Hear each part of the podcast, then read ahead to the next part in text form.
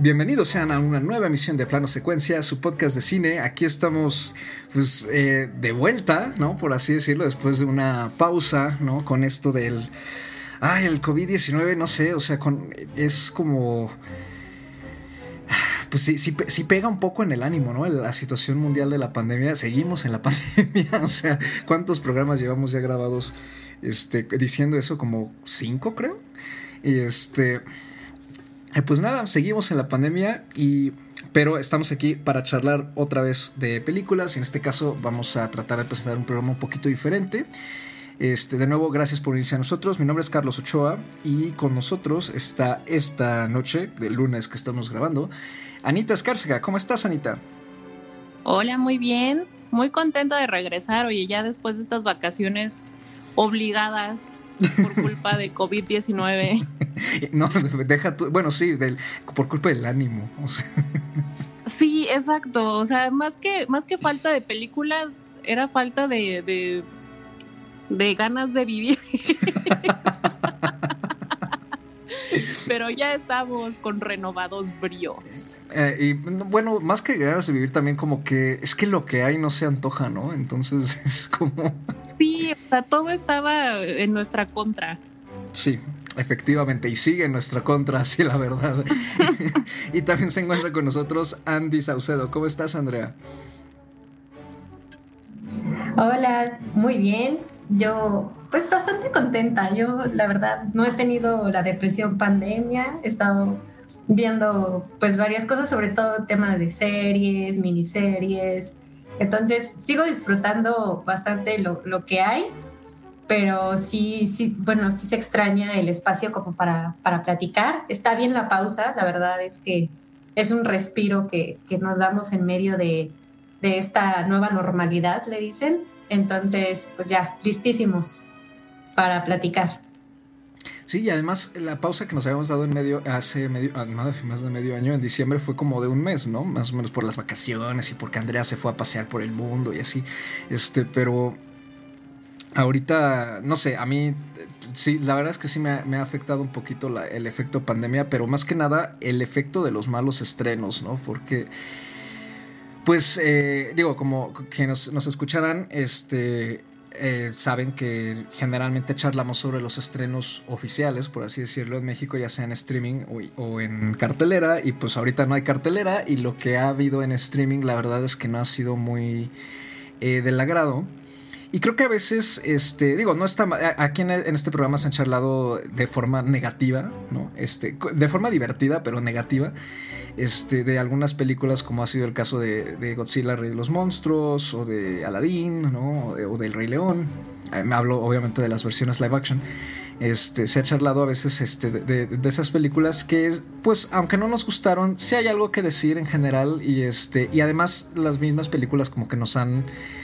Eh, dado esa inspiración para decir algo aunque sea negativo de ellas, ¿no? Y, y la verdad es que, eh, no sé ustedes, pero la mayoría de los estrenos oficiales que ha habido de marzo para acá aquí en streaming, este, han sido, pues, no sé, como, han sido poco inspiradores, ¿no? No, no, no, como que no hay mucho que decir en general. Entonces también eso creo yo que desmotiva un poco, ¿no? Cuando, cuando de una película no puedes decir ni, algo bueno, pero tampoco algo malo, ¿no? Simplemente que es como, eh, pues existe y ya. Eso creo que, que desmotiva y frustra mucho a la hora de, charlar a veces o de, comentarlo con alguien, ¿no? Entonces, bueno, pues ya después de esta breve intro, eh, hoy decidimos armar un programa un poquito diferente, ¿no? Salirnos de, esta tendencia que, teníamos o que estábamos manejando. Porque la verdad es que sí hay películas buenas este año, ¿no? Eh, el cine independiente este, es el que más se ha beneficiado de, de ser lanzado ahorita en streaming y ha tenido muy buena recepción, sobre todo en este, Estados Unidos, por ejemplo, ¿no? que es donde están de forma exclusiva de momento algunas de estas películas. ¿no? Y en sí, eh, creo que solamente hemos comentado dos estrenos fortuitos del 2020 aquí en el programa, que han sido, este, bueno, aparte de las de streaming que, que, comentamos eh, a inicios de la pandemia, El Hombre Invisible y este, Onward esta última no salió muy bien parada, El hombre invisible sí. Y dos estrenos eh, que me llamaban la atención y que aquí nos conocieron en el programa este, para charlar de ellos han sido eh, eh, y que han sido además eh, bastante aplaudidos por la crítica en particular una de ellas no pues las dos han sido bien recibidas también la audiencia las ha recibido bien la, la, audiencia cinefila son The Assistant que es una película de 2019 escrita dirigida producida y editada por Kitty Green esta directora eh, también estadounidense, ¿no? De una eh, eh, australiana, perdón, una, directora australiana con una filmografía algo corta, este, protagonizada por Julia Garner, Matthew McFadden, McFadden, Mackenzie Lee y Christine Frost Y la otra es Never Rarely, Sometimes Always, de Eliza Hitman, su tercer largometraje y esa está protagonizada por Sidney Flanagan, Talia Ryder y Ryan Eggold.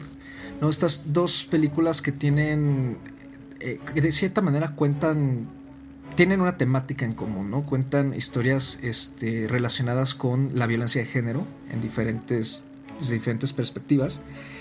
Y, me, además tienen estilos similares y me pareció que era un, un pretexto perfecto ¿no? para, para, retomar el programa y además para charlar un poquito también sobre, sobre esto que pues aunque no se ha podido ver aquí en México tal cual, se puede acceder a él mediante ciertas páginas alternativas y por supuesto en, sus, en las páginas oficiales para quien tenga acceso a ellas que son Hulu Estados Unidos y Amazon Estados Unidos, ¿no? Entonces, este... Anita, ¿qué te parece si nos cuentas eh, rápido de qué trata Never Rarely Sometimes Always? Que su podríamos traducirlo como. ¿Cómo, lo, cómo, le pondrías a la película tú en español?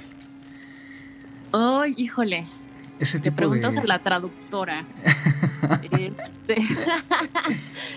pues mira, o sea, en, en inglés el título también es bastante críptico, ¿no? Entonces, esas preguntas en español normalmente también, también las hacen así, ¿no? Nunca, ocasionalmente, eh, a veces y siempre, ¿no? O sea, es como, como ya de cajón en este tipo de, de, preguntas, ¿no? Que bueno, ya les estoy dando como el spoiler de por qué se llama así, más o menos. este, bueno, pues es una película eh, que se trata. Ay, ya saben que soy pésima para los nombres. ¿Cómo se llama la chica? Me acuerdo que la prima es Skylar.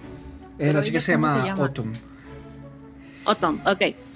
Eh, es una chica de 17 años que se llama Autumn, que vive en una zona rural de Filadelfia, me parece.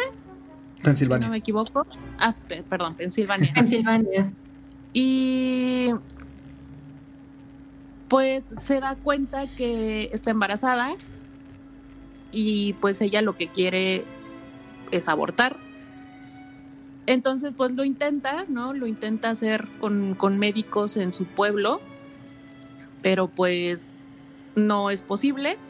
Entonces, eh, ella y su prima se embarcan en un viaje, en una travesía a la ciudad de Nueva York, en donde el aborto sí es legal.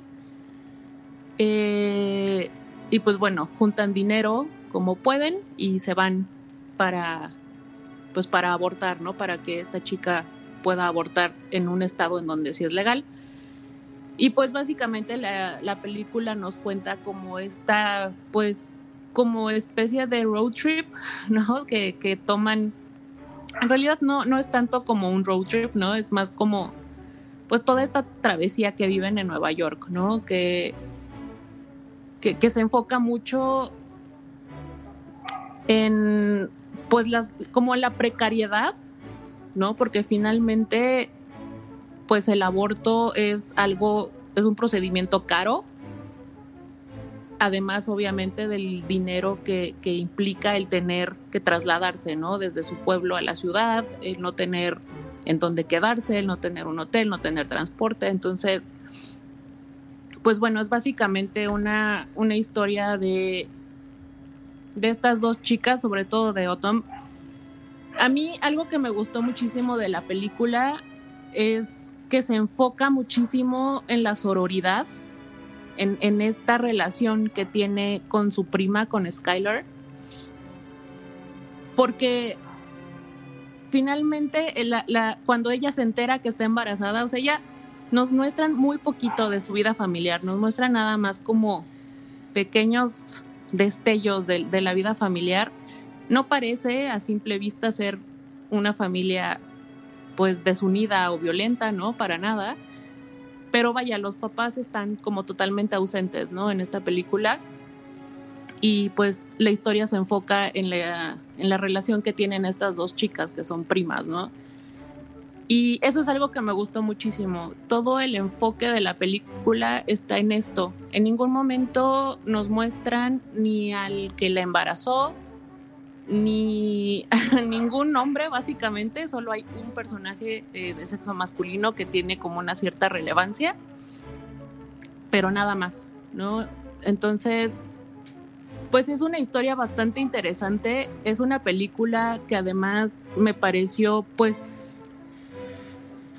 ¿cómo decirlo? Única en ese sentido, ¿no? Porque es, no es tan común, o sea, puedo pensar en un par de películas que se, que se enfocan en esta sororidad, en esta amistad, en esta relación con dos mujeres. Sí las hay, hay varias, pero tampoco son tan comunes, ¿no? Este, no sé, creo que hay bastante más que decir, pero cuéntenme primero qué les pareció y nos enfrascamos en, en, la, en la discusión de la película. Andy, ¿a ti qué te pareció este Never Rarely, Sometimes Always? La verdad, me gustó mucho.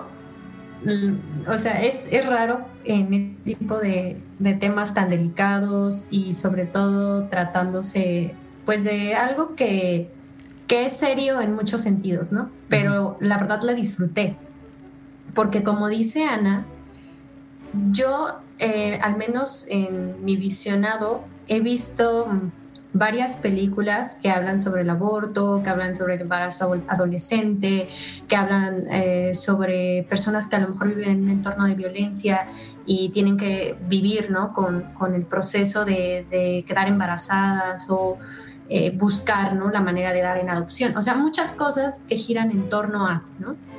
E incluso, como dice Ana, ¿no? de, la relación que puede haber entre pues, eh, familia o amigas o, dos personas que, se apoyan en una situación crítica, ¿no? Pero yo no había visto una película en donde te llevaran, ¿no? En el proceso, en el proceso de, ver cómo es eh, que una chica, en este caso, como dice Ana, pues de, un lugar de, pues, de Pensilvania en donde ella eh, incluso acude a una clínica para hacerse una prueba de embarazo, pero no es una clínica convencional, no ni un laboratorio, ¿no? Es más como si fuera una organización que apoya como a mujeres que, pues requieren saber si, tienen eh, un embarazo o alguna enfermedad de transmisión sexual y ahí pues las apoyan o las ayudan pero ¿cómo es todo ese proceso? O sea, al final en esa clínica, eh, bueno, o en ese laboratorio o organización, pues eh, lo primero que, le cuestionan es si va a abortar o no, pero no de una forma de es tu elección, conoce las opciones, ¿no? Sino que incluso le, le imponen un poco como las creencias de, de pues el abortar está mal, es un crimen, es este, un acto de violencia, ¿no? Si bien es como parte de, todo ese recorrido, también es parte de, todo eso a lo que se enfrentan, es algo que, que en este caso te deja ver un panorama de cómo esta chica de 17 años se va enfrentando casi, casi por etapas a un sistema y a una sociedad, ¿no? Porque ella nunca le dice a sus papás que está embarazada, ella eh, hace las cosas prácticamente sola y a escondidas, y hasta que su prima la ayuda es cuando pues ella puede en, realidad, como dicen, pues empezar esta, este viaje, ¿no? A, buscar eh, el poder realizar ese aborto. El que te lleva de la mano y que llegues con ella a Nueva York y que veas cómo pasa de una, de una clínica a otra y que el procedimiento no es de un día y que tiene que pasar a un trabajo social y que le piden que esté asegurada y que si no quiere dar su número de seguro, pues tienen que ver cómo solventar ese gasto. todo ese tipo de cosas a lo que ella y su prima se van enfrentando durante ese camino es algo que yo no había visto y que te abre los ojos a, una realidad que, que, está ahí allá afuera, ¿no? O sea, independientemente de las personas que están a favor o en contra, es una realidad. O sea, hay lugares en donde es legal el aborto, hay chicas que, que, buscan practicar eh, eh, el aborto y hay procesos legales y hay procesos eh, incluso sociales, implican muchas cosas detrás que no está viendo la gente porque se queda en el debate de si está bien o está mal, ¿no? Cuando es una realidad que eso se hace y que existe.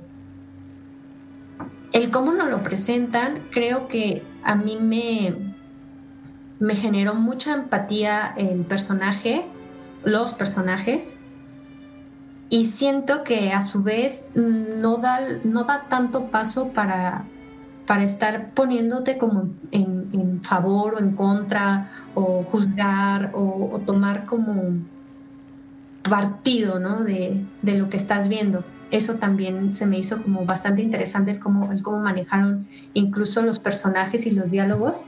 Son personajes también bastante eh, que hablan poco, ¿no? que, que son más eh, personas que están viviendo que lo que están contando eh, en palabras ¿no? y, en grandes discursos, ¿no?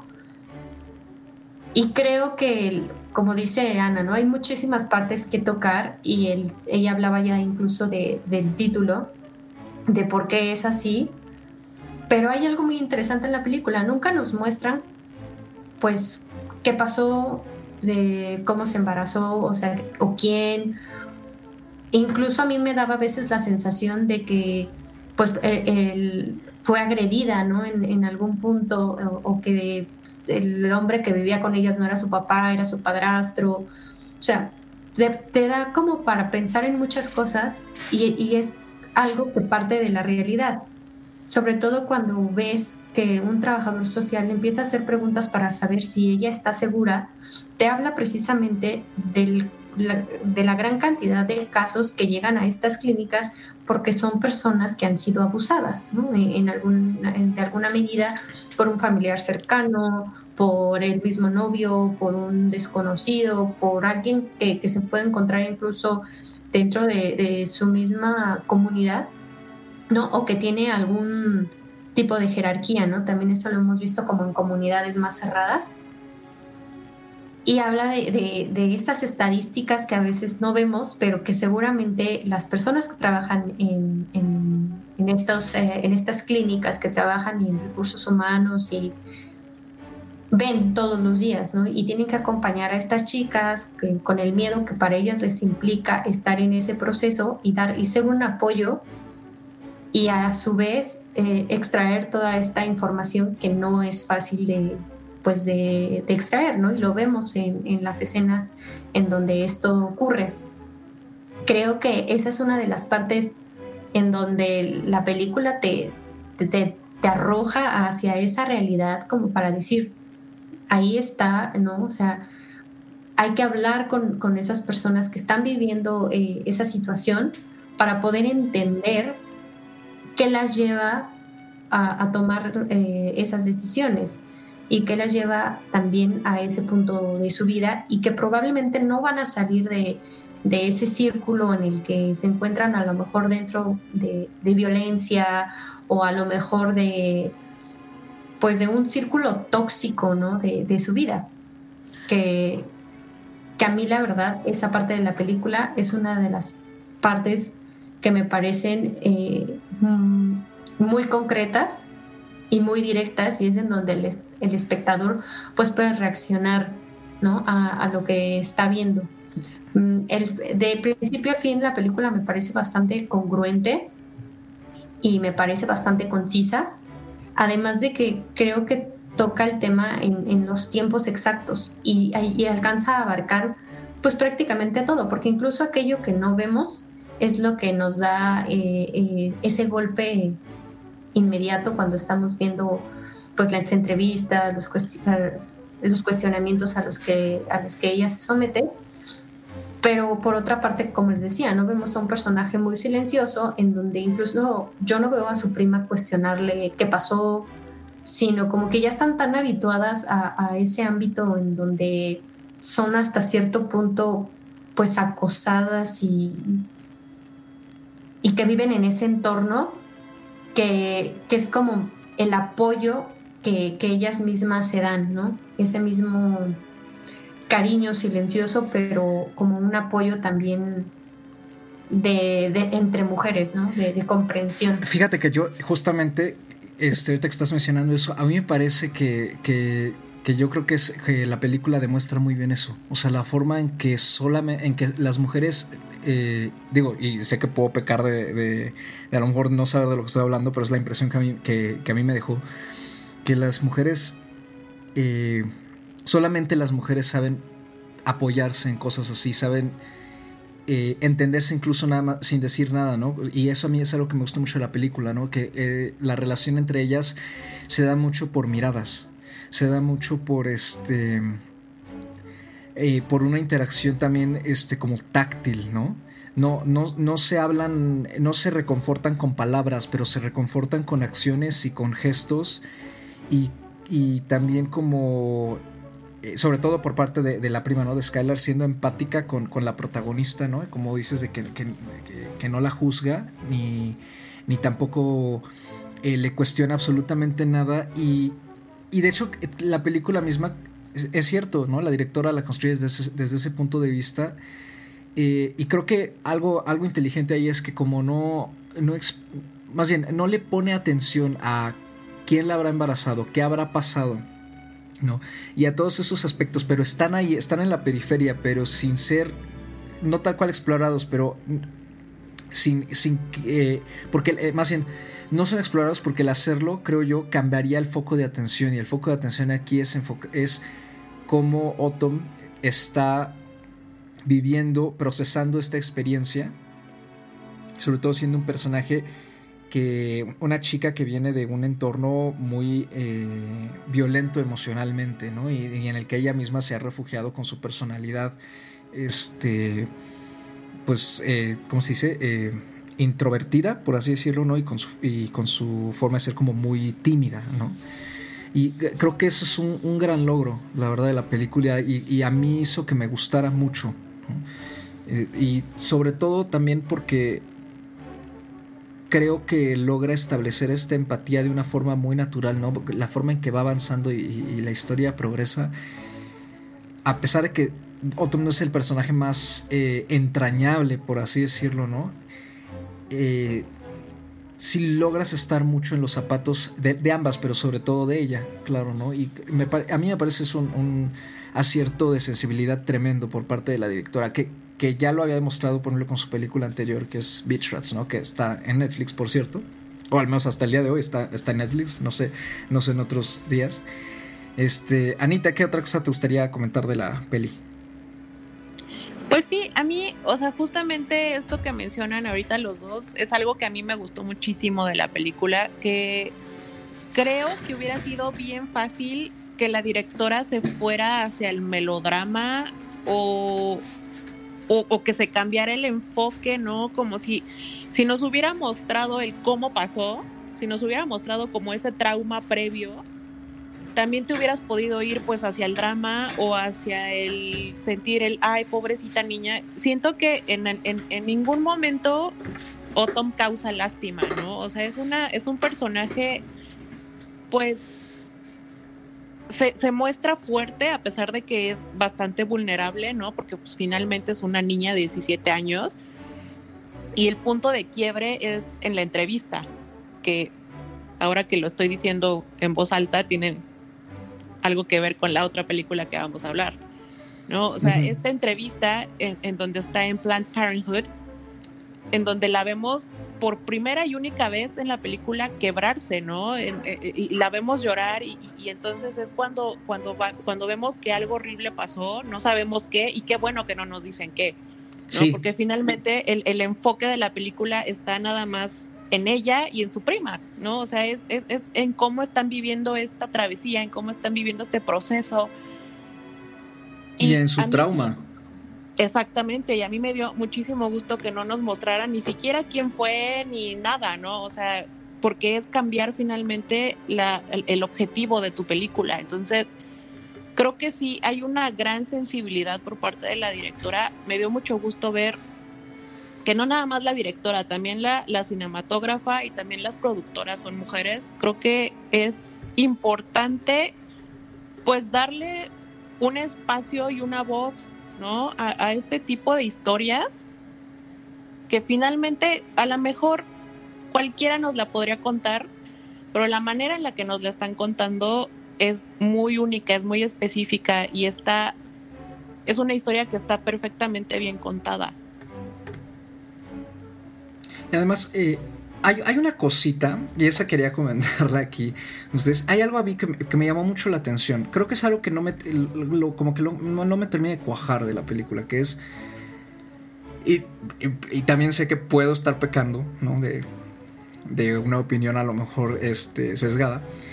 Eh, me llamó mucho la atención eh, esta perspectiva que tiene la película sobre los personajes masculinos, ¿no? Ya decía ahorita Andy, ¿no? Que, o creo que fuiste tú, que, casi no salen, ¿no? Que hay pocos personajes masculinos y, este, y solamente hay un foco fuerte en uno de ellos, ¿no?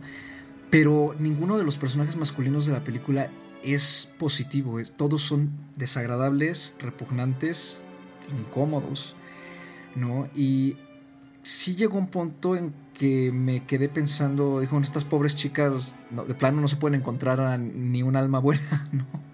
A, alguien ni siquiera que les tienda una mano. Creo yo que es también un reflejo de, eh, de cómo es el estado mental de ellas, ¿no? En, en, están en Nueva York en la noche sin dinero, sin un lugar donde quedarse, vagando por toda la ciudad, ¿no? Tratando de ver cómo conseguir un poco de dinero para, para el camino de regreso y para pagar el, el procedimiento. Entonces a lo mejor sí, eh, creo que sí refleja la... Eh, esta aura de miedo con la que pueden ellas llegar a resentir cualquier extraño que se te acerca y te dice hola, ¿no? Eh, al menos, pero, pero sí, me, sí llegó un punto en el que me pareció que a lo mejor era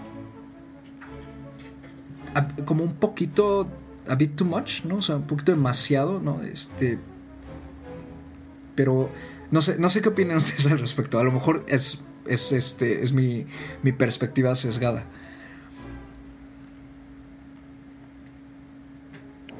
Ay, no sé. es que, mira, yo también, o sea, yo también lo noté, ¿no? Yo, yo también me di cuenta de eso, ¿no? estoy pensando que los únicos personajes masculinos que vemos es el padrastro. El tipo de la tienda, el, como el gerente, el, que es súper desagradable. Ajá, el tipo, el que compra y está como acosando a Skylar también cuando, cuando están en, en la tienda de cajeras. Y el del metro. El del metro, ajá, que es asqueroso. Y pues el chavito este que, que conocen en el camión. ¿No? Que finalmente es, pues, es el menos peor de todos, pero tampoco sale bien librado, ¿no? O sea, finalmente es, es un hombre que, que está buscando un algo con ellas, ¿no? O sea, algo quiere. Entonces creo que sí hay un, o sea, ¿cómo decirlo? Está esta parte de, como lo que les decían hace un ratito, ¿no? Como esta sororidad de, de, de solo entre mujeres podríamos apoyarnos así, solo entre mujeres podríamos ayudarnos, comprendernos de esa forma. Y finalmente cualquier, o sea, no, no, no digo que esa sea mi perspectiva, sino como lo que yo entiendo de la película, que finalmente cualquier hombre que te quiera tender la mano es porque quiere algo a cambio, ¿no? Uh -huh. Entonces, pues creo que también hay, hay ahí pues como esa perspectiva de género en la película que yo personalmente creo que hubiera estado mejor sin este personaje del, del chico que finalmente es el que les da el dinero porque a pesar de que es el menos peor de todos, también me parece que es bastante desagradable. Entonces, pues no sé, o sea, creo que sí está muy padre que la película se enfoque en ellas dos, pero creo que en ese caso, y esa es la razón por la cual yo le puse cuatro estrellas y no más, es justamente si te vas a enfocar en esta amistad de mujeres, en esta relación con, con, la prima, ¿no? En, este, en esta travesía que es muy de mujeres, pues yo creo, o sea, personalmente que a lo mejor hubiera estado mejor sin ese otro personaje, ¿no? Entonces, pues sí, o sea, sí, sí concuerdo un poco contigo. Es que es un. Es, que... sobre, este, sobre todo este chavo es como extremadamente intrusivo. O sea, sí hay una intención para incomodar también al espectador. A mí, a mí me causaba mucho cringe. Pero. Sí, sí, tal cual. desde, el, desde el momento en el que les empieza a hablar y Skylar está así como de, ah, sí, dándole el avión, ¿no? Así como de, ajá, sí. Y él sigue y sigue y sigue y pásame tu teléfono y, oh, es como, Dios, para, ¿no? Pero por otro lado, o sea, yo creo que todas las mujeres podemos identificarnos con Skylar en ese momento porque yo creo que a todas nos ha pasado. O sea, puedo ponerle cara a esa persona, ¿no? O nos ha pasado. Entonces, pues finalmente el hecho de que Skylar se la voltee de cierta forma, ¿no? Así como de, bueno, me voy a aprovechar al menos que de algo me sirva este hombre, ¿no? Pero, o sea, nos, nos muestra como también esa, como lo que dice, como lo que dice Andrea, ¿no? Que están como ya acostumbradas a, un cierto entorno, ya saben cómo cuidarse y ya saben también cómo darle la vuelta a la situación, ¿no? Entonces, pues finalmente habla de, de, una situación pues súper triste, ¿no? Muy fuerte, ¿no? Ese ambiente en el que viven estas dos chicas. El hecho de que ya estén tan acostumbradas, ¿no? Cuando el tipo este de la, de la tienda, cuando empieza a acosar a Skylar, cuando está como cajera, que ya nada más se voltean a ver así con la mirada así como de, ay, again, ¿no? O sea, ese, tipo es...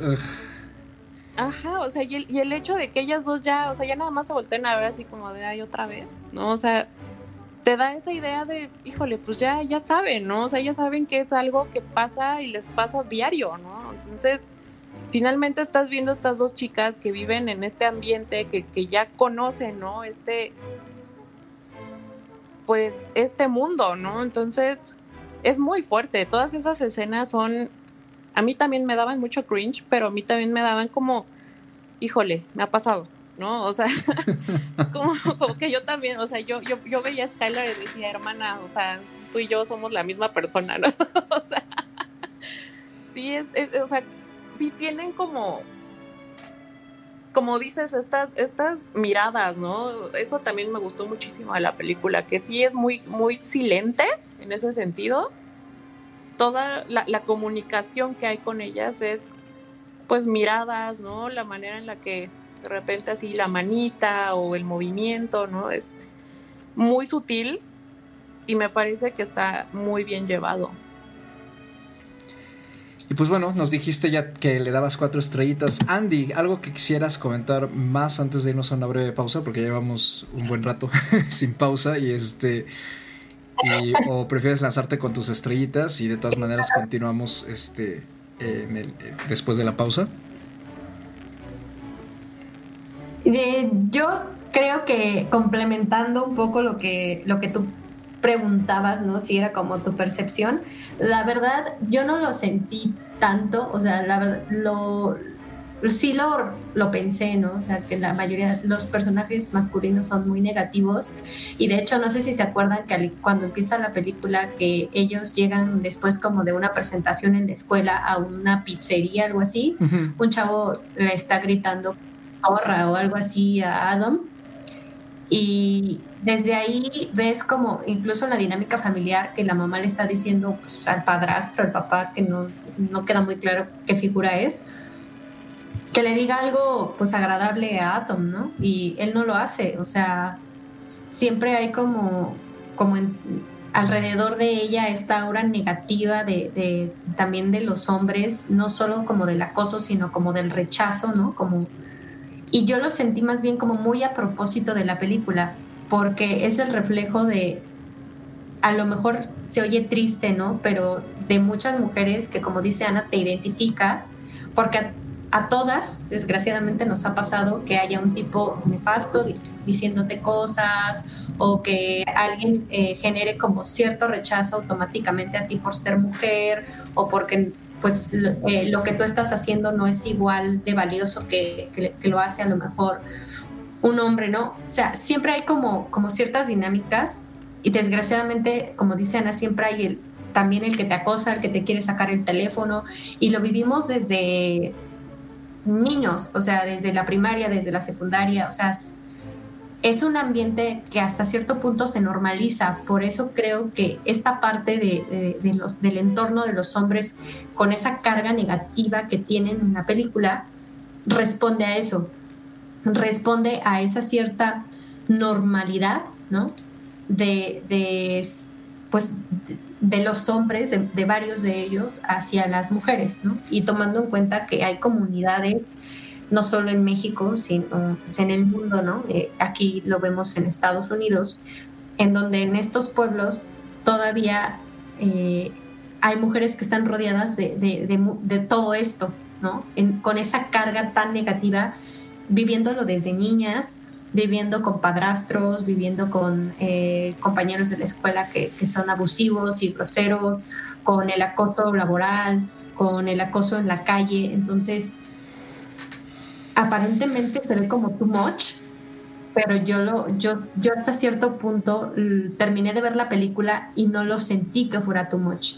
Te digo, a lo mejor desgraciadamente por esta normalización o, esta normalidad que le damos a, ajá, que, le damos al pues a, este entorno de, pues de, no quiero decir violencia, aunque es un tipo de violencia, pero sí, sí, lleva esta carga negativa, por lo que a mí no me pareció que fuera too much. O sea, me, parece que está muy a propósito y tiene totalmente esa perspectiva. Okay. Y si quieren, ya doy mis estrellitas. caso, eh, a mí les digo, me gustó mucho la película. Yo le pongo cuatro, pero la verdad yo creo que si la vuelvo a ver, a lo mejor le doy un cuatro y medio porque sí siento que tiene que tiene muchas cosas muy interesantes, eh, escenas muy interesantes y vale mucho la pena. O sea, independientemente de lo que les decía, ¿no? Si estás pro o en contra o el debate que se quieran generar, es una realidad. O sea, tienen que verla porque es, es una realidad que está ahí. Me parece, me parece, eso que dices me parece sumamente importante, ¿no? Creo que es justamente la razón por la que el, la película ha sido también recibida, ¿no? Que es una realidad eh, muy desafortunada, ¿no? Que sigue, o sea, que tiene años y que sigue, sigue este, ocurriendo. Y y también este le da pues más bien eh, eh, le da, le da eh, retomando un poco lo que decía Ana que le da un espacio a, a, estas personas no estas chicas no que estas mujeres que, que tienen que pasar por estos procedimientos ¿no? Y, y, la forma en cómo, pues para ellas no es nada fácil y menos fácil es aún si el mundo exterior las está juzgando. Eh, yo, también le, yo también le doy cuatro estrellas. También me, gustó mucho.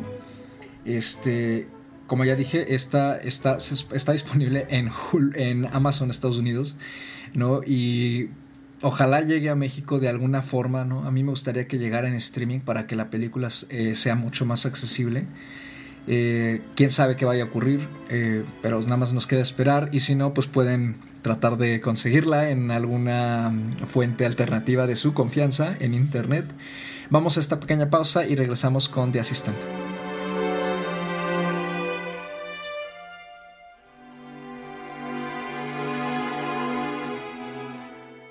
Well.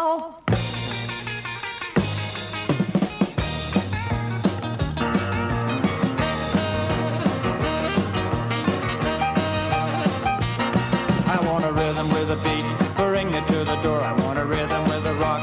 Lead me to the floor. I want a rhythm with a roll. It goes into my feet. I want to hear them play that rock and roll beat. I'm gonna get myself a gal from and like to dance. I'm gonna swing her back and forth. For hood her in a trance. I'm gonna move her on the floor and tell her that she's sweet. I wanna hear them play that rock and roll beat some older folks think that the words aren't clear. The music is too fast and much too loud to hear. Doesn't matter if a platter seems to sound that way. We like it and we know that it is here to stay. I want a rhythm with a beat that makes me start to reel. I want a rhythm with a rock to show you how I feel. I want a rhythm with a roll that goes onto my feet. I want to hear them play that rock and roll beat.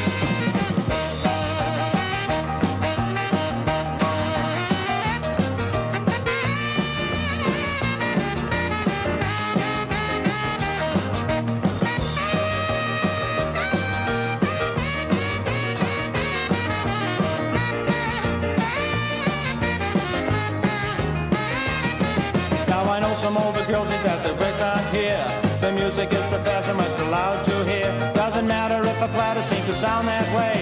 We like it and we know that it is here to stay. I want a rhythm with a beat that makes me start to reel. I want a rhythm with a rock to show you how I feel. I want a rhythm with a roll that goes onto my feet. I want to hear them play that rock and roll beat.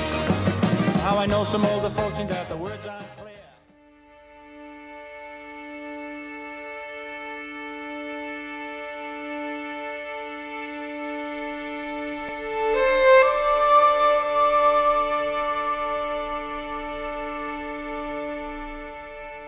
Y bueno, después de esta breve pausa, volvemos ahora con la otra película que habíamos mencionado al inicio de este programa, ¿no? que es eh, The Assistant. ¿no? Este largometraje, también largometraje indie eh, dirigido por Kitty Green. ¿no? Esta tiene un reparto un poquito más conocido, ¿no? Está, sale en Julia Garner, que la recordarán por la película Grandma de hace también un par de añitos. Y es, una actriz este, bastante joven y que ha tenido bastante, varios reconocimientos, sobre todo por la serie de Ozark, ¿no? en los Emmy. Eh, y Matthew McFadden, que para quienes también sean este, conocedores, eh, les sonará el nombre porque es el afamado Mr. Darcy de Orgullo y Prejuicio. ¿No? que aquí sale de un nombre totalmente diferente. Y pues bueno, Andy, cuéntanos rápidamente de qué trata la asistente. ¿Qué te parece? Ok, claro. Em, pues es, creo que una sinopsis, bueno, es muy breve, pues al final es una chica llamada Jane. Ella es asistente de un ejecutivo que trabaja en la industria del entretenimiento, pero es una, pues de esas asistentes que, que es la primera en llegar a la oficina y la última en irse, ¿no? Y nos va relatando precisamente un día de, lo que es su jornada laboral, de cómo ella lleva como el control de, la oficina, la relación que tiene con algunos de sus compañeros, con su mismo jefe, eh, las situaciones como de cierta, no sé si la palabra sea tal cual violencia, pero sí está inmersa en, pues en un entorno laboral de cierta forma con un trato pues bastante, mm, mm, se puede decir que, que sí desiguala su posición, ¿no? Porque al final es una persona que, aunque está al lado de, un, de un, puesto, ¿no? De, mucho poder en, un, lugar de trabajo, pues es, es la, la que hace todo, la que tiene que pagar los platos rotos, a la que regañan, a la que molestan, ¿no? Y eso lo vamos viendo como en el desarrollo de, un solo día, la vamos siguiendo en, esta jornada laboral y cómo se expone precisamente a este tipo de, pues, de abusos, ¿no? En, en su trabajo. La verdad, esta película a mí ni me gustó ni me disgustó, porque siento que si bien es un retrato, ¿no? Es, seguir a esta persona en, su, trabajo, en su jornada laboral, creo que se queda un poco distante y, la sentí hasta cierto punto fría, ¿no? La película. Pero creo que al final lo que te quiere decir ese planteamiento en el que ella está eh, en este entorno, te puedes identificar de cierta forma, ¿no? Hace un momento con, en mi comentario de, la película anterior mencionaba mucho de, de hay veces que normalizamos eh, ciertas cosas, ¿no? Y creo que sobre todo en ciertas profesiones, en ciertas empresas, instituciones, en donde hay como cierto pues cierta carencia de esa perspectiva de género, de esa perspectiva hasta humanitaria, ¿no? En, el trato, porque pues un empleado conlleva pues funciones específicas y llega a un punto en que su vida es como invadida, sus tiempos, su, su disposición es señalado, ¿no? Como si se está esforzando o no se está esforzando, en medida de si se queda más tiempo, en medida de si es muy servicial, en medida de si baja pues la cabeza, ¿no? Eh, en, ciertos momentos.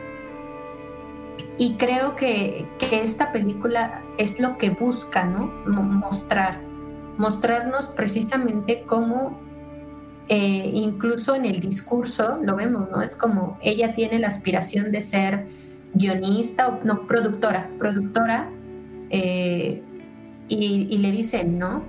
Pues, ¿sabes cuántas productoras hay? cuántas mujeres llegan a ese puesto, ¿sabes lo difícil que es?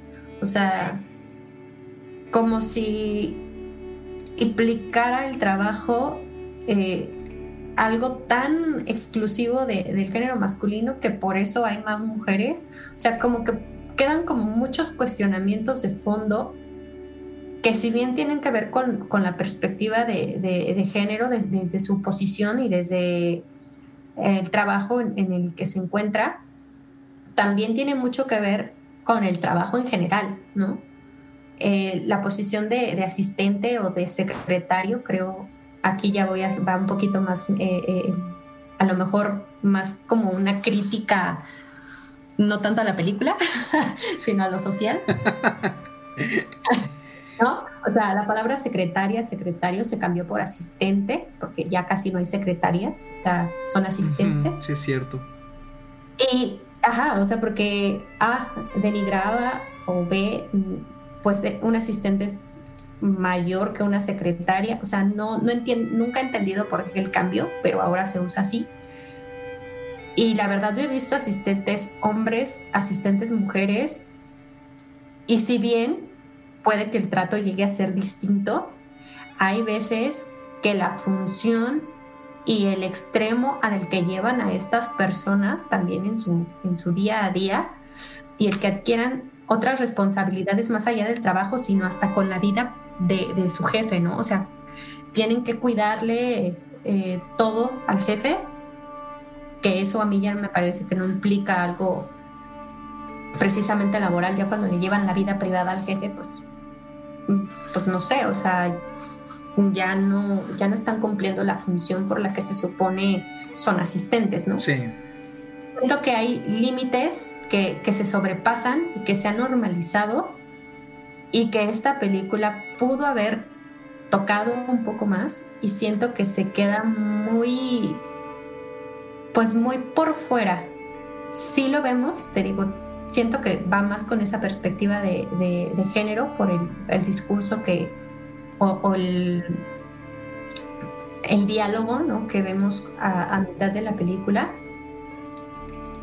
Pero creo que se puede ver mucho más allá y creo que es por eso que, que a mí sí me gusta, pero no termina por encantarme, ni tampoco me disgusta, porque sí entiendo cuál es, o, o al menos yo sí encontré ¿no? Como esa, mm, eso que quiere decir muy de fondo.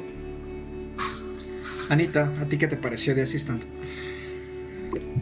A mí, pues concuerdo bastante con Andy. A mí me gustó la película. No me terminó de encantar precisamente por esto.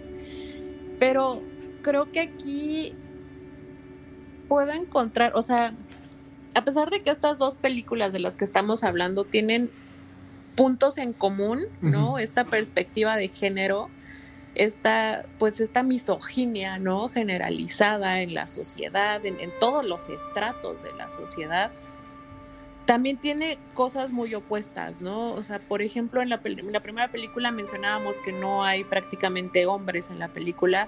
En esta película, si de algo me di cuenta, es que no había mujeres Sí. ¿no? O sea, todos en esta oficina, salvo por un par de personajes femeninos, todos son hombres y todos son nefastos con, con esta chica, ¿no? O sea, que, que, es algo en común con, con la otra película, ¿no? O Cierto. sea, todos los personajes masculinos son nefastos, ¿no?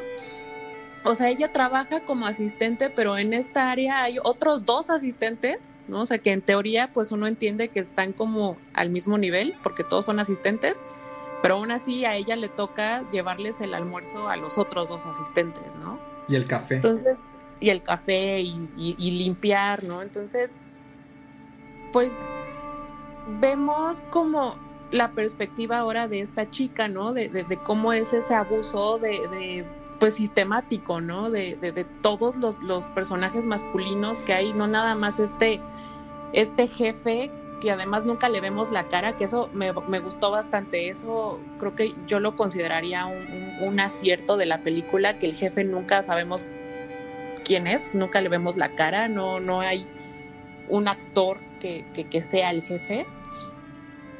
Este, entonces, pues finalmente es como, como cuando en las películas de terror no te muestran al monstruo, ¿no? Es como que sabes que está ahí, lo puedes escuchar, puedes tenerle el miedo, pero. Y creo que la película tiene grandes aciertos, ¿no? A, a diferencia, pues, de la película que vimos hace unos meses. Ay, ¿qué, ¿Cómo se llamaba esta película con Nicole Kidman? Ah, Bombshell, sí, cañón. Bombshell, ajá, ¿no? O sea, puedo, o sea, creo que podemos hacer una comparación de estas dos películas y bueno, esta definitivamente es mil veces mejor, ¿no? O sea, creo que es, trata más o menos de lo mismo, vaya, trata de lo mismo desde perspectivas diferentes, obviamente, pero vaya, eh, creo que la manera de contar la historia pues es bastante mejor, ¿no? Y y también eh, algo que tiene en común con la otra película que mencionábamos antes, pues es esta escena de la entrevista, ¿no? Es que a ti que dices es... que te gustó, bueno, te gustó, pero también te... oh, es que, o sea, no, no, ni siquiera podría decir que me gustó, porque no, definitivamente sí, no, no me gustó.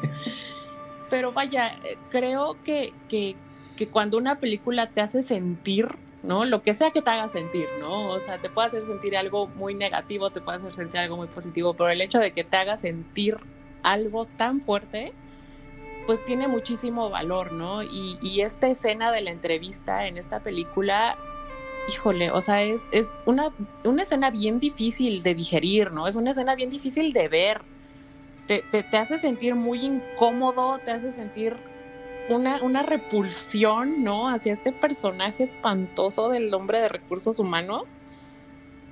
Porque de repente, ¿no? O sea, como, como que esta chica llega pues en el mejor plan, ¿no? Como de, de denunciar algo que ella ve que está pasando y no nada más la batean, sino que la tiran de loca, le dicen histérica, le dicen que está celosa, que cómo te atreves, ¿no? O sea, la, avientan al piso y la hacen como cucaracha, ¿no? O sea, pero el, punch, ese último golpe que te da en el estómago al final, ¿no? Es cuando sale de la oficina y él le comenta, ¿no?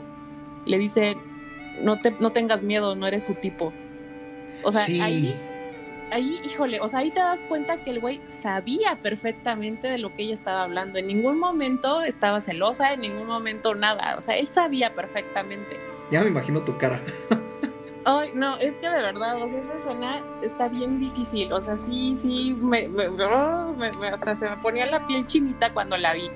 Dije, no inventes, o sea. Y, y esto, o sea, en la película yo creo que es para mí la, parte que más rescato, ¿no? De, de, de, de, toda esta película. Sí es, como dice Andy, sí es muy fría en, en la mayoría de lo que vemos, ¿no? O sea, es... Es que ni siquiera sé cómo explicarlo, porque si la comparo con la otra película que vimos, las dos películas tienen una paleta de colores muy similar, las dos películas tienen muy pocos diálogos, ¿no? O sea, hay como mucho en común en ese sentido. Sin embargo, la primera película no se siente para nada fría y esta se siente muy, muy fría y muy distante. A pesar de que Jane también está, la vemos desde nuestro, está, la película, la cámara está focalizada en Jane, ¿no? O sea, vemos todo, a través de sus ojos en general, ¿no? Por eso sentimos todas esas microagresiones de una forma más fuerte. No, y ella es muy buena actriz, ¿eh? O sea, ella también, todas las, porque todo el tiempo la cámara no solo le está enfocando a ella, sino que la mayoría de las veces es en un plano bastante cercano, ¿no? O sea, vemos mucho su cara, vemos mucho close-up, entonces podemos ver como las, las microexpresiones de su cara, las miradas, ¿no? De repente como el ojo de se le empieza a llenar de lágrimas, o sea, es muy buena actriz esta chica. Creo que pues no sé, o sea, realmente no sé en dónde radica el problema. El problema no, no es ni la actriz, ni, ni es la cámara, ni es la foto. O sea, hay un algo ahí que es lo que se siente distante y yo la verdad no, no, no termino de comprender todavía qué es. No sé si ustedes si pudieron. Pues no, yo a mí también, eh, yo también tengo ese problema con la, con la película, que sí sentí como que te, te mantiene a cierta distancia pero no supe tampoco vislumbrar bien si es por, incluso a lo mejor por la trama, ¿no? Eh, porque, o sea, es de este tipo de películas que, eh, que hay gente que diría que es como, que no tiene trama, ¿no? Que es como el día en la vida de alguien, ¿no? Como, como bien este, resumió Andy, ¿no? Es un, día, es un día laboral de Jane, nada más. O sea, la película empieza cuando ella llega a la oficina que es de noche y termina cuando sale a la oficina que es de noche. O colmo. Pero este, sí creo que quizás sí, eh, o sea, a mí algo que me gusta mucho de la película, y ya lo mencioné ahorita rápido, es que es muy sutil, pero al mismo tiempo muy puntual en las microagresiones que va mostrando sobre este acoso sexual que hay en el trabajo, ¿no? Y sobre esta, eh, esta misoginia, como tú dijiste.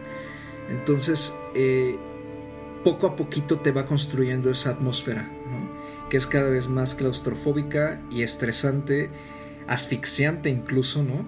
O sea, si llega un punto que dices, ¿cómo es que esta chica aguanta estar trabajando ahí? O sea, de verdad, ¿no? Ya me habría ido. Y, y, así como, como lo dijiste, ¿no? De que eh, entre que ella es la única que lleva el almuerzo o que lleva el café, o ella es la única a la que le encargan ciertas cosas, como por ejemplo, eh, porque es mujer, ¿no? Eh, a mí me pareció como muy em, claro o más, más explícito cuando le dicen que, ella, que ella lidie con la esposa del magnate. ¿no? Este, que se la pasan a ella porque pues es mujer, ¿no? O sea, ella sabrá a lo mejor cómo lidiar con ella. Porque la otra, esta mujer está como, pues no sé, muy enojada, muy, muy encabritada, ¿no? Por teléfono y está reclame y reclame cosas, ¿no? Y como que armándole un pancho al magnate, ¿no? Y por lo visto justificado. Y este. Y la chica entra como en shock, ¿no? O sea, porque aparte se, se lo pasan así de forma muy súbita. Entonces, como que todas esas microagresiones se van acumulando. Y sí hay como una especie, digamos, de clímax con la escena de la entrevista. A mí me, yo estoy muy de acuerdo. Me parece. La aparte de que me parece la mejor secuencia de la película, creo que es donde está la mayor cantidad de, de fuerza del guion, donde más se, se, deja ver todos los temas que está tratando la, autora, la directora. Y, eh, o sea, porque vemos desde la negligencia por parte del tipo que aparte es de RH, ¿no? Eh, eh, su negligencia, su cinismo, su manipulación, ¿no? O sea, de hay, gaslighting ahí muy cañón, ¿no? Y el cómo va volteando poco a poco, torciendo toda la, todo lo que Jane está escribiendo, a mí me parece que es como justo el, como dije, el punto clímax, ¿no? Y ya que pasa esa secuencia y que vamos al final, creo que es cuando la película empieza, no a caer, pero como que pega un bache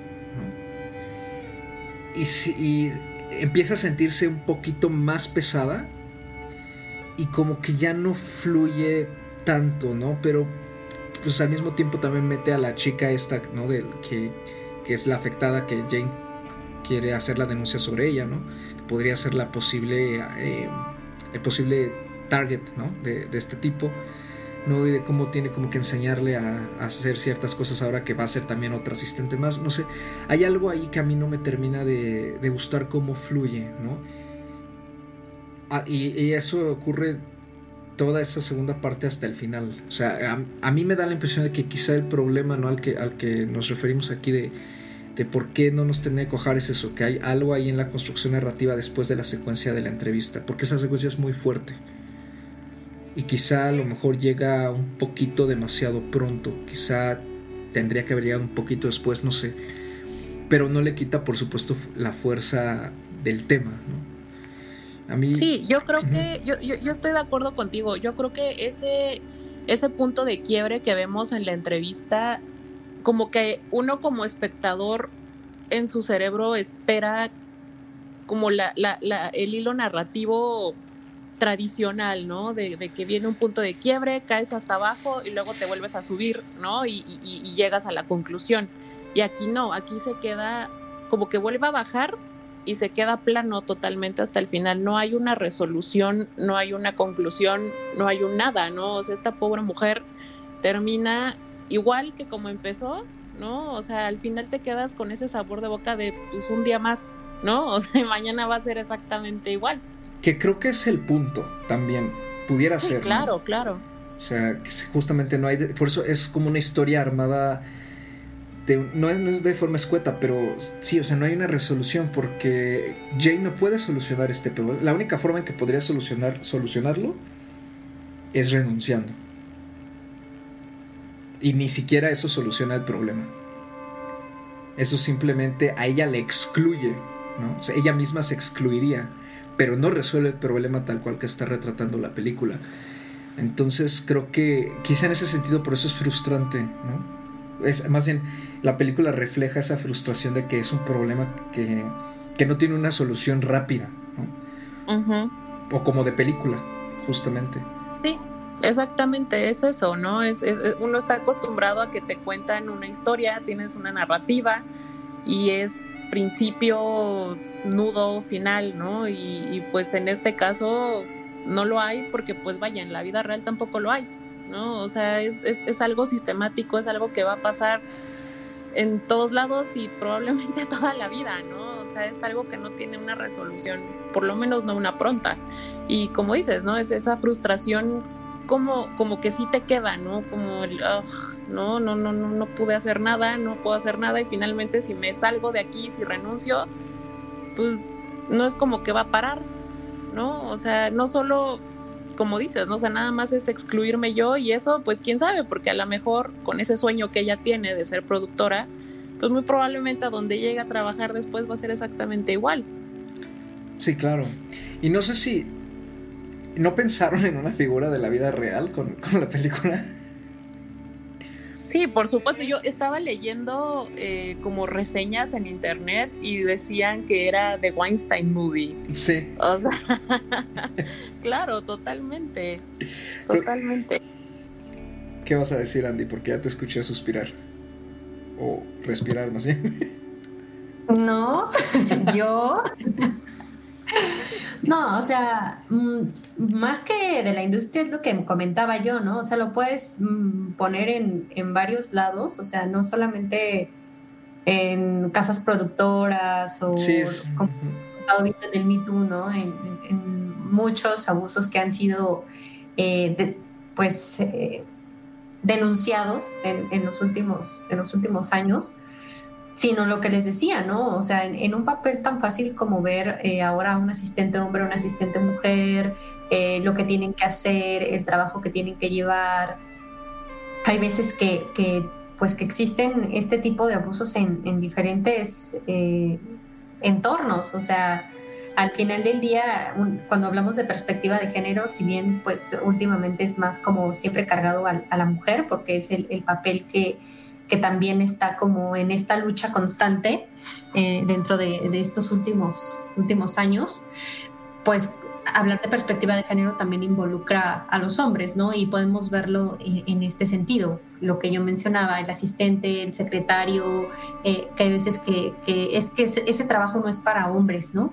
Es como, no, o sea, ¿por qué ese trabajo no va a ser para hombres y por qué ese trabajo es de una mujer? ¿no? Como lo que mencionaban de la llamada. Entonces, porque eres mujer, tienes que atender a la, a la esposa de, del jefe y como eres mujer, pues tienes que cargar al niño cuando llega, jugar con la niñita, eh, atenderlos y, y sortear ¿no? a, la esposa porque eres mujer. Entonces, creo que, que al final eh, no es como exclusivo ¿no? de, de una industria o, de, un, de un organismo. ¿no? Creo que se puede ver en muchos lados y en, muchos, en muchas funciones y, diversos, diversos empleos. ¿no? y aparte yo creo que la película hace un buen trabajo demostrando cómo la, esta cultura del, del acoso sexual laboral es este también tiene, tiene, mucho que ver con quien está arriba, ¿no? O sea, si, si viene desde quien está arriba, todo el resto del, de la plantilla, digamos, del personal eh, masculino va a formar parte de esa cadena de abuso y va a ser solapado incluso, ¿no? Porque los, los asistentes finalmente son solapados, ¿no? O sea, nadie les dice nada. Y ellos, eh, a, mí, a mí algo que, que me da, que, que, que creo también este, llama la atención, o bueno, que la película resalta, es que eh, en particular estos dos, ¿no? No se ve que sean hombres, por ejemplo, tan... Eh, ¿cómo decirlo? Tan repulsivos, por así decirlo, como el de RH, ¿no? Que ese sí es un 5 de lo peor. Pero están conscientes, pero al mismo tiempo pareciera ser como que no es. Como, como que no tienen la intención, ¿no? De tratarla ella mal, porque no la tratan mal. Pero de forma eh, normalizada, interiorizada, ellos mismos con sus acciones y con cómo la tratan a ella están contribuyendo a perpetuar esa, esa cadena, ¿no? de, acoso y, parecen como que no estar tan conscientes de, ello, mientras que el DRH sí está muy consciente de que esa cadena existe y de que se perpetúa y pues no hay de otra, porque así funcionan las cosas, ¿no? Y si, y si no, pues entonces vete.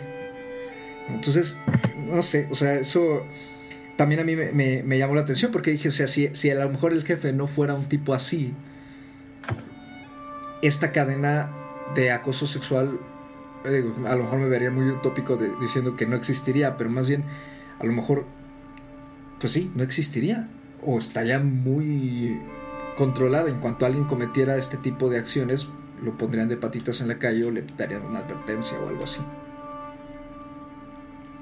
Entonces yo, y yo creo que eso se, se puede justamente eh, trasladar a, como, como dices, Sandia, cualquier otra industria, ¿no? Esto, o sea, aquí es en específico una relacionada con el cine, pero esto ocurre en todas las oficinas.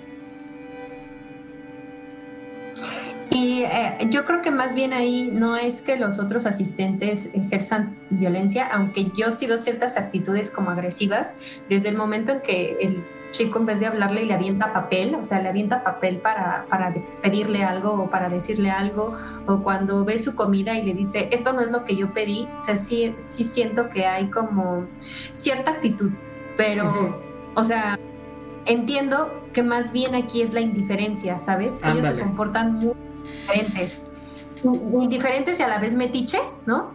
Porque yo cierta invasión hacia ella, ¿no? Porque cada vez que recibía una llamada en donde la regañaban en cuanto le decían, ella tenía que escribir un correo disculpándose y ellos eran los primeros en irle a decir qué tenía que poner en el correo. Como si fuera tonta aparte, ¿no? Ajá, exactamente. Entonces, ese tipo de, situaciones a mí me generan cierta molestia, ¿no? Eh, pero es más bien mm, que yo lo vi como cierta indiferencia también de, los mismos compañeros. No, y yo también sentí ahí en eso de los correos, incluso como, como una revictimización, ¿no? Como, como el, el, humillarla todavía más, ¿no? Con esta frase que el, que el compañero este le dice, ¿no? De y, muchas gracias por la oportunidad de trabajar aquí y no volveré a, let you down, ¿no? O sea, es como, oh, ¿por qué tendré que escribir eso, no? O sea, ay, no, no, horrible, qué horror.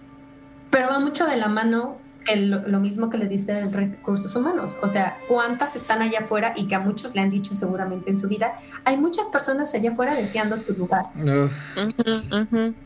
El típico hay muchas personas allá afuera deseando tu lugar y deberías de, sentirte afortunada casi casi de, de, estar aquí, ¿no? Y refuerza eso.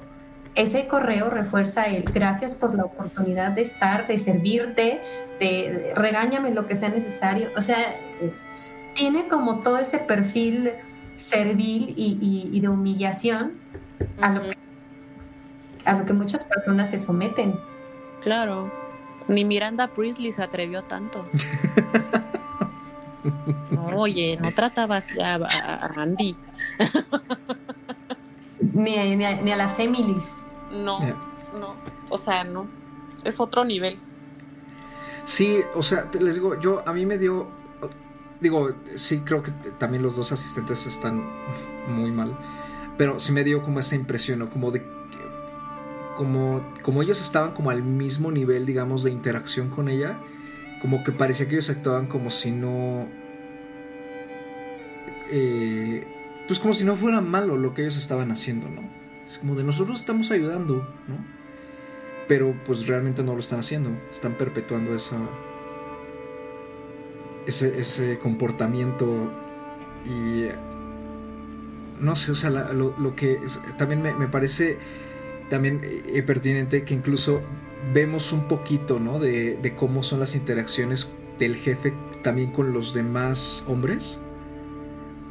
Y tampoco son muy agradables. Entonces, o sea, es una cultura de total abuso ahí, ahí mismo, ¿no? Pero pues, obviamente en el caso de los hombres, los hombres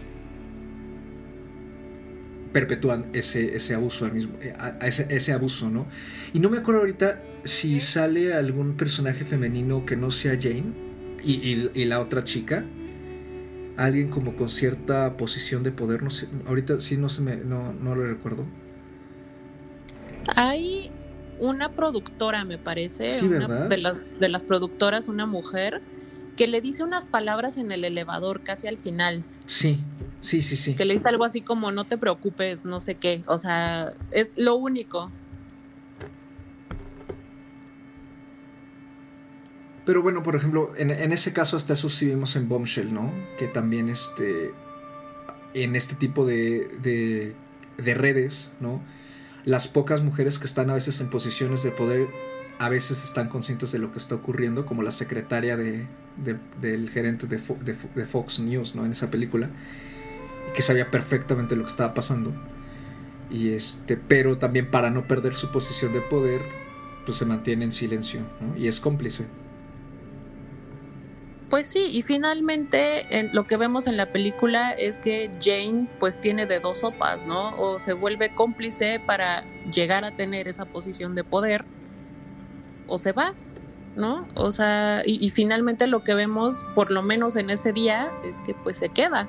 Sí. ¿no? O sea, porque pues sí, ¿no? O sea, en esa situación el, el papel de las mujeres, las opciones que tienen las mujeres es o te vuelves cómplice, ¿no? Porque todas saben perfectamente lo que pasa, ¿no? O sea, todas se dan cuenta y todos también. Pero pues dices algo y pues te vas, ¿no? Y entonces así es como se vuelve esa cadena, ¿no? De, que todos sabemos lo que está pasando, pero pues nadie dice nada, ¿no? Y, y a la larga se vuelve ya algo tan normalizado, ¿no? Que pues así es, ¿no? Así es mi vida. pues sí. Anita, no te proyectes. No, no, no, vaya, o sea, el, personaje, ¿no? Ah, ya. Dije, ah, caray. No, no.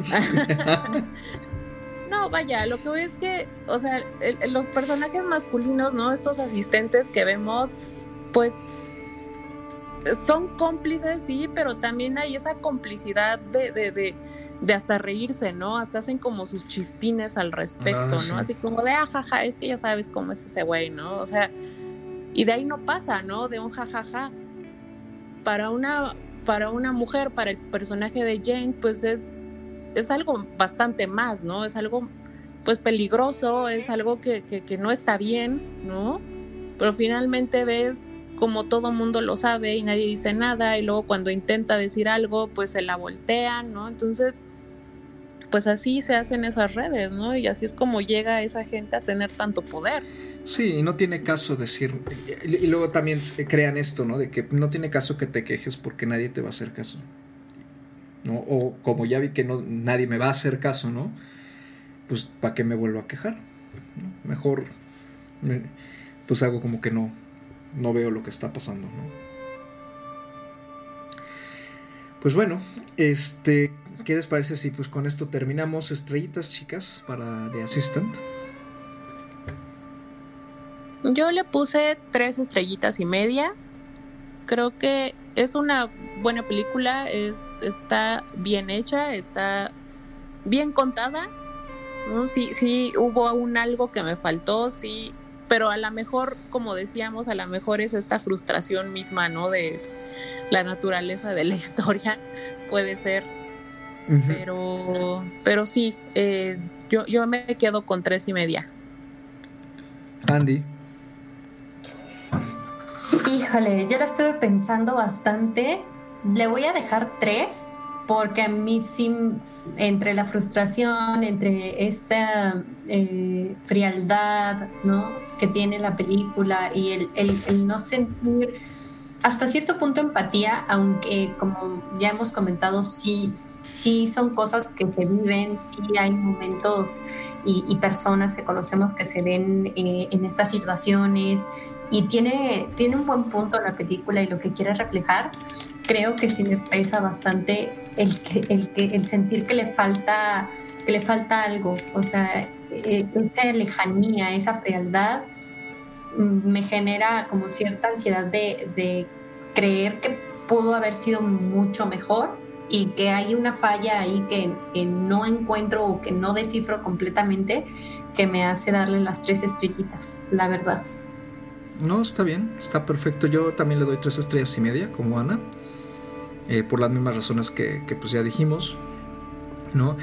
Eh, no, creo que sí me parece de lo más eh, fuerte, ¿no? Que ha traído el 2020, ¿no? En cuanto a estrenos este, de 2020 se refiere, ¿no? Este, como, como dije al inicio, no, muchos de los estrenos íntegros del año no han llegado aquí porque, pues, este suelen llegar después y pues con la con la, falta de cines que hay ahorita aquí en México este, pues es imposible ¿no? que, se estrenen pero sí creo que son películas que se han visto beneficiadas por la situación de una u otra manera y están bien hechas ¿no? y, son historias que vale la pena ver ¿no? y, y, y pues interactuar con ellas, ¿no? Porque muchas veces también este tipo de películas nos ayudan a darnos cuenta de, cómo, de que a veces formamos parte de este tipo de redes sin siquiera saberlo, ¿no? Justamente por esa interiorización que, cargamos. Y si, eh, si, este tipo de historias nos ayudan a ser un poquito más conscientes de, cómo, de qué papel estamos jugando en este tipo de situaciones y y darnos cuenta de que sí tenemos alguna forma, a lo mejor por muy pequeña que sea, de ayudar a cambiarlo, bueno, pues hace que valga la pena. Entonces, este, Anita, ¿dónde te podemos encontrar? Para quien quiera charlar contigo. Ah, para quien quiera jugar Animal Crossing conmigo. no, pues me pueden encontrar, ya saben, en Twitter como arroba animalceluloide. Pueden recomendarnos películas, pueden ¿Qué más? Preguntarnos qué películas hemos visto, lo que ustedes quieran. Andy, ¿a ti dónde te podemos encontrar? A mí me pueden encontrar en Twitter como arroba andrapadme. Yo no juego Animal Crossing, pero, pero me gustaría ya, ya ando en eso. No. este, pues sí, nos pueden comentar, decirnos si están de acuerdo, si no están de acuerdo, si ustedes descifraron qué es lo que nos faltó en las películas que no terminamos como de, pues de, detectar, ¿no? Para, para entender un poco más y pues gracias por escucharnos. Gracias a los que nos estuvieron preguntando cuándo íbamos a regresar también. Y pues aquí andaremos también en función de, de los estrenos y de lo que hay en, en las plataformas. Y bueno, en teoría se supone que ya van a abrir como ciertos cines, y va a haber ciertas restricciones, aún no hay como cartelera, de hecho muchos de los estrenos sabemos que se están todavía aplazando más para ya para el próximo año, nos lo han anunciado, pero pues aquí, aquí seguiremos viendo eh, a partir de, sus sugerencias y, y, de lo que vayamos detectando en, en las diversas plataformas. Y gracias por por todos sus comentarios. Perfecto. Y pues bueno, a mí me pueden encontrar también en Twitter como arroba charles-rider con Y. Ya saben ahí cualquier cosa, ando comentando. Eh, últimamente estoy comentando lo que, lo que he visto, ¿no? que ha sido bastante. Además la pandemia me ha traído tiempo para ver este cine que se me había pasado. Y este, bueno, eh, ahí pueden, ya saben, pueden encontrarnos en Spotify, Anchor, eh, Google, eh, iTunes, Breaker, ¿no? Ahí pueden encontrar todos los episodios que hemos grabado. Podrán encontrar este también. Bueno, más bien ya lo estarán escuchando. es la hora. Perdonen. Y pues bueno, muchísimas gracias por habernos acompañado una vez más aquí en Plano Secuencia. Bonita noche, día o tarde, segundo a qué hora nos estén escuchando. Hasta la próxima.